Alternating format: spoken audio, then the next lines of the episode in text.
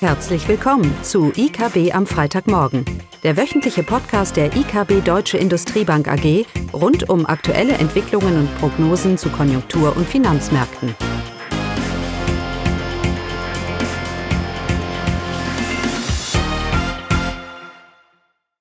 Willkommen zu IKB am Freitagmorgen, diesmal mit mir, Caroline Vogt. Heute mal wieder ein konjunktureller Überblick zu den aktuellen Konjunkturzahlen. Corona hat uns natürlich fest im Griff und deshalb auch mal hierzu einige Zahlen. Aufgrund der Feiertage war die Datenlage ja sehr eingeschränkt aussagekräftig und das bessert sich jetzt aber allmählich.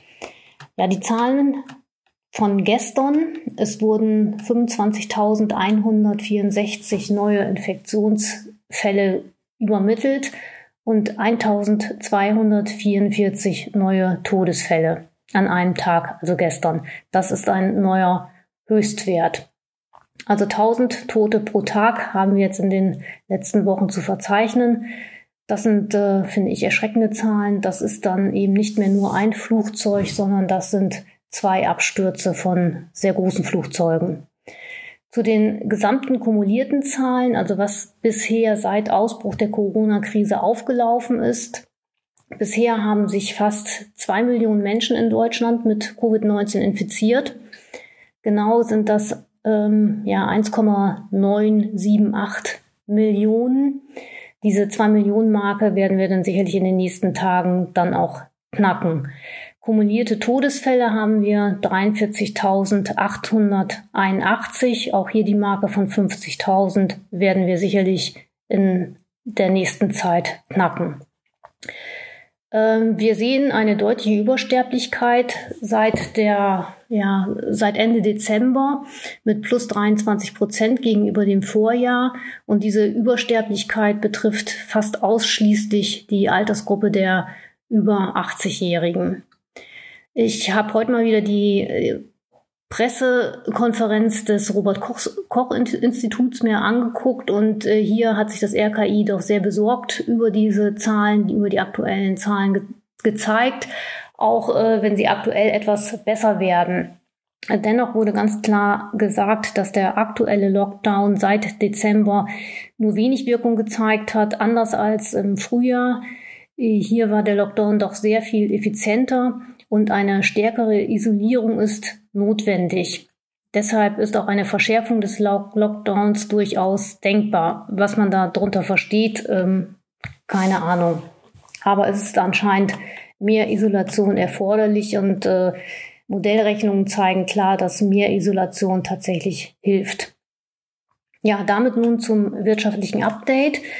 Die Zahlen der deutschen Industrie die vorliegen bis November, die waren weiterhin sehr gut. Wir haben eine stabile Industrie. Die Produktion im verarbeitenden Gewerbe ist im November um 1,2 Prozent zum Vormonat gestiegen. Das ist ein guter Wert, denn die Industrieproduktion liegt damit nur noch zwei Prozent unter ihrem Vorjahresniveau. Zuvor waren auch bereits die Auftragseingänge waren sehr gut. Hier gab es einen Anstieg von 2,3 Prozent und gegenüber dem Vorjahr ist das sogar ein Plus von 6 Prozent. Ausfuhren und auch Importe sind ebenfalls äh, bis November im Aufwärtstrend gewesen. Dezemberzahlen für die Industrie gibt es noch nicht, aber es gibt einige Mobilitätsdaten, so die Lkw-Mautfahrleistung. Und hier hatten wir im Dezember weiterhin ein Plus von 4,4 Prozent gegenüber dem November. Und das ist eben ein Indiz, dass auch die Industrie im Dezember noch recht gut gelaufen ist. Also bis November, da liegen ja die Zahlen vor, standen die Zeichen klar auf Erholung für die deutsche Wirtschaft. Das ist positiv, denn wenn die Pandemie irgendwann einmal im laufenden Jahr kontrolliert werden kann, dann wird es auch wieder schnell aufwärts gehen. Das macht eben Hoffnung für die zweite Hälfte 2021. Aber vorher wird es sicherlich noch deutliche Dämpfer geben. Das äh, Statistische Bundesamt hat gestern für das Gesamtjahr 2020 die BIP-Daten veröffentlicht. Und da auch dem äh, Statistischen Bundesamt die viele Dezemberzahlen noch nicht vorliegen, äh, ist das nur eine Schätzung. Ähm, das Statistische Bundesamt geht davon aus, dass in 2020 das BIP um 5 Prozent gegenüber 2019 eingebrochen ist, um 5,0 Prozent. Kalenderbereinigt ist das ein Minus von 5,3 Prozent und das sind ja auch mal die Zahlen, mit denen wir hier bei der IKB arbeiten. Für das äh, vierte Quartal 2020 liegen die Zahlen, wie gesagt, ja noch nicht vor. Aber das äh, Statistische Bundesamt geht davon aus, dass es im vierten Quartal zu einer Stagnation gegenüber dem dritten Quartal gekommen ist.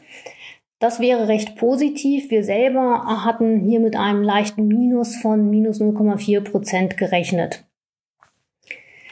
Ja, weitere Zahlen. Die Corona-Pandemie hat den 14-jährigen Aufwärtstrend bei der Erwerbstätigkeit beendet.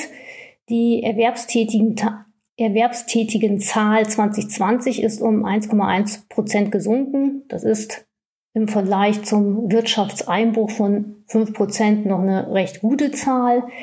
Bei der Arbeitslosigkeit sieht das etwas anders aus. Hier äh, hatten wir im Jahresdurchschnitt äh, knapp 2,7 Millionen Arbeitslose und das ist ein Plus von 429.000 Personen. Das ist schon äh, spürbar am Arbeitsmarkt hier eine Verschlechterung. Zum Finanzierungsdefizit, zum Haushaltsdefizit des Staates. Nach acht Jahren, in denen der Staat Überschüsse, Überschüsse erwirtschaftet hat, seit 2011, haben wir zum ersten Mal wieder aufgrund der umfangreichen Stützungsmaßnahmen ein Haushaltsdefizit zu verzeichnen, und zwar in Höhe von 158,2 Milliarden Euro. Das sind 4,8 Prozent des BIP. Und das ist damit das zweithöchste Finanzierungsdefizit des Staates seit der Wiedervereinigung. Nur äh, im Zuge der Wiedervereinigung hatte der Staat ein höheres Defizit erwirtschaftet. Ja, zum Ausblick für die deutsche Wirtschaft. Kurzfristig, also in den nächsten Monaten, wird es sicherlich schwierig werden. Der Lockdown wird anhalten und wir haben erneut, ähnlich wie im Frühjahr, einen zumindest europaweiten Lockdown. Und damit wird das erste Quartal sicherlich sehr schwierig werden und äh, kann auch einmal ähm, ja doch stark enttäuschen. Wenn es dann aber gelingt, das Virus zunehmend unter Kontrolle zu bekommen, dann sollte sich die Wirtschaft schnell erholen. Das hat sich auch im Sommer gezeigt, im dritten Quartal, in dem die, als die deutsche Wirtschaft mit 8,5 äh, Prozent zum Vorquartal gewachsen ist. Zudem hat sich viel Nachfrage aufgestaut, insbesondere bei den Konsumenten. Das merkt man ja auch an sich selber. Und dies dokumentiert sich in der historisch hohen Sparquote von 16 Prozent in 2020. Also von daher sind wir recht zuversichtlich, sobald der Virus kontrolliert werden kann, wird es auch einen kräftigen Schub für die Wirtschaft geben. Dazu beitragen sollte natürlich auch, dass es in einzelnen Sektoren der Volkswirtschaft zu dauerhaften Innovationsschüben sowohl bei Produktionsprozessen als auch beim Konsumverhalten gekommen ist. Viele dieser plötzlich eingeführten digitalen Prozesse werden natürlich bleiben, die ohne Corona äh, wahrscheinlich nur länger zum Durchbruch benötigt hätten. Auf anderen Feldern wie etwa dem Tourismus sollte auch wieder Normalität im Sinne der Vor-Corona-Zeiten einsetzen. Mittelfristig aber bleiben natürlich die Herausforderungen. Vergessen wir nicht, dass die deutsche Wirtschaft bereits 2019 eine Schwäche durchlief, insbesondere in der Industrie und dass die wohl wichtigste Branche in Deutschland, die Automobilindustrie, vor enormen Umbrüchen und Herausforderungen steht. Die aktuelle Krise hat viel überdeckt und die Krisenpolitik stand im Vordergrund. Nun geht es wieder darum, die deutsche Wirtschaft wieder in die Spur zu kriegen. Die hohe Steuerquote, die seit Jahren abnehmende Produktivität, die damit verbundene schwache Investitionsaktivität, dies sind Punkte, die angegangen werden müssen, damit das Potenzialwachstum in Deutschland überhaupt gehalten werden kann. Insbesondere da auch in den kommenden Jahren mit der demografischen Entwicklung ein negativer Wachstumsfaktor ganz anderer Qualität und Bedeutung hinzukommen wird. Zudem wird das Thema Nachhaltigkeit und Umwelt wieder in den Fokus rücken, was mit enormen Investitionsanstrengungen für die deutschen Industrieunternehmen verbunden ist. Auch hier ist eine nachhaltige, effiziente Begleitung durch die Politik gefordert. Zudem bleiben die Folgen für das Finanzsystem, was wir hier auch schon des Öfteren diskutiert haben. In der Corona-Zeit ist weltweit die gesamte Verschuldung aller Sektoren um etwa 40 Prozentpunkte auf über 360 Prozent zum Weltbib gestiegen. Mit dieser hohen Verschuldung könnte die Geldpolitik insbesondere in der Eurozone in einen Konflikt geraten, wenn die Inflation mal wieder steigt. Und darüber besteht allgemein Konsens, dass die Inflation 2021 und 2022 zulegen wird. Damit kann sich für die EZB ein Problem ergeben, ob sie die Inflation bekämpft mit einer restriktiveren Geldpolitik und höhere Zinsen akzeptiert oder ob sie die Zinslast für die verschuldeten, hochverschuldeten Euro-Länder niedrig hält mit einer anhaltenden expansiven Geldpolitik, dann aber eben auch eine höhere Inflation akzeptiert. Hierzu gibt es aktuell eine Kapitalmarkt-News und den Link finden Sie unterhalb des Podcasts. Es besteht hier durchaus die Möglichkeit, dass die Inflationsbekämpfung in den Hintergrund gerät, indem die EZB, wie bereits die FED, einfach ihre geldpolitischen Ziele anpasst. Ja, was bleibt zum Abschluss festzuhalten? Wir sind trotz aller schlechten Nachrichten aktuell, sind wir recht optimistisch, dass die Konjunktur im Verlauf von 2021 wieder in Schwung kommt, wenn der Virus kontrolliert werden kann.